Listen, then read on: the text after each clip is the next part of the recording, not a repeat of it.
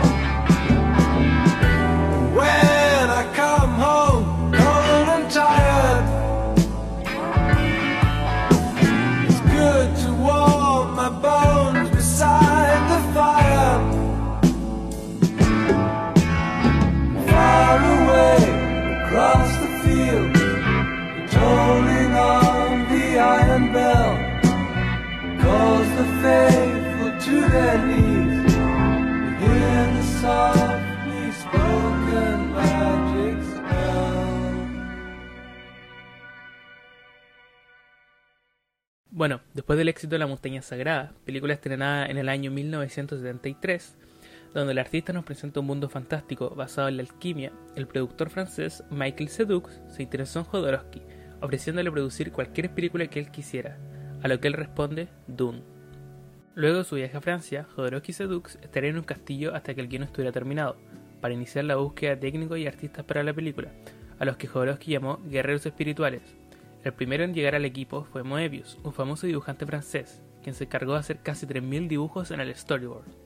El siguiente guerrero espiritual fue Dan O'Bannon, quien fue el encargado de los efectos especiales en Darkstar, una película de John Carpenter, y el encargado de crear los bocetos para los vehículos y la arquitectura de la película fue el inglés Christopher Floss, quien solía ilustrar tapas de libros. Al tener a sus guerreros espirituales reunidos, tan solo faltaban los actores. Uno de los proyectos más influyentes de Jodorowsky después de éxitos como Fando, Liz y El Topo, casi un film cada año durante la década de los 70, hasta el comienzo de esta nueva aventura que lo mantendría ocupado durante arduos cinco años. El Duque Leto sería representado por David Carradine, uno de los personajes sería interpretado por Mike Jagger, el villano sería el famoso actor Orson Welles, y el emperador loco sería protagonizado por Salvador Dalí, que desde el principio quiso ser el actor mejor pagado de todo Hollywood, pidiendo casi 100 mil dólares la hora. Pero como tan solo aparecía entre 2 a 5 minutos, el productor le ofreció pagarle 100 mil dólares el minuto. Con este elenco tan espectacular, los costos de la película superaban los 15 millones de dólares. Además que Jodorowsky quería que la película tuviera una duración entre 15 a 20 horas. Ningún estudio de Hollywood se atrevió a llevar este monumental proyecto al cine, poniendo fin a una de las más grandes películas jamás creadas. La película que jamás existió, como se catalogó en distintos periódicos de habla hispana. Las buenas noticias son que el tráiler de la película salió durante el invierno del año pasado, luego de 30 años sin tener noticias de este gran proyecto. Sin duda, es una ilusión para los fanáticos del escritor y la industria cinematográfica nacional.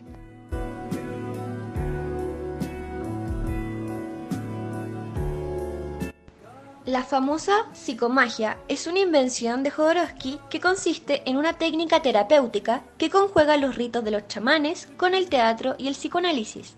Esto es súper interesante ya que provoca una especie de catarsis en cada uno de sus pacientes. La terapia consiste en desarrollar por medio de una sesión de tarot interrogatorios a los pacientes, orientados a explorar su pasado genealógico. Tras estas indagaciones, Jodorowsky receta acciones simbólicas que propician la sanación. Esto es muy similar a la terapia Gestalt del médico Fritz Perls. Para los que no saben de qué trata esta terapia, esta va indagando en la sanación del niño interior con la finalidad de soltar los traumas muchas veces ocultos en nuestro inconsciente. De esta manera, se supone que acabaríamos con los famosos patrones aprendidos para así tener una mejor calidad de vida. Cada individuo tendría que construir una idea propia de lo sagrado en base a la cual pueda curarse, mediante la realización de acciones metafóricas que interpelan directamente al inconsciente e intervienen sobre él, como hechos efectivos. La psicomagia parte de la premisa de que determinados traumas y comportamientos del inconsciente se transmiten de generación en generación. De este modo, para que el individuo tome conciencia de ello y sea capaz de neutralizarlos, debe estudiar cómo se ha propagado hasta él a través de su árbol genealógico. algo que sin duda le ha funcionado a muchas personas que hoy en día se sanan a través de la psicomagia.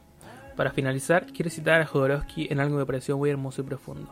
Dice así: La psicomagia es una armoniosa unión entre el lado racional y el lado mágico del ser humano. Alejandro Jodorowsky empezó a dar a unos consultantes de tarot evolutivo actos simbólicos que fueron exitosos en el desbloqueo de situaciones vividas.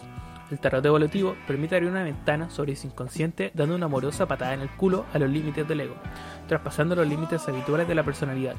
Ayuda a romper nudos energéticos enraizados en el inconsciente. La expansión del ser. Algo bastante profundo, algo muy incomprendido como lo es la trascendencia del alma. Bueno, aquí culmina nuestro pequeño viaje dentro de este océano de uno de los artistas más influyentes e importantes de nuestro país. Muchas gracias por la sintonía, nos estaremos viendo en los siguientes capítulos, aquí en Trascendentales. Chao, chao.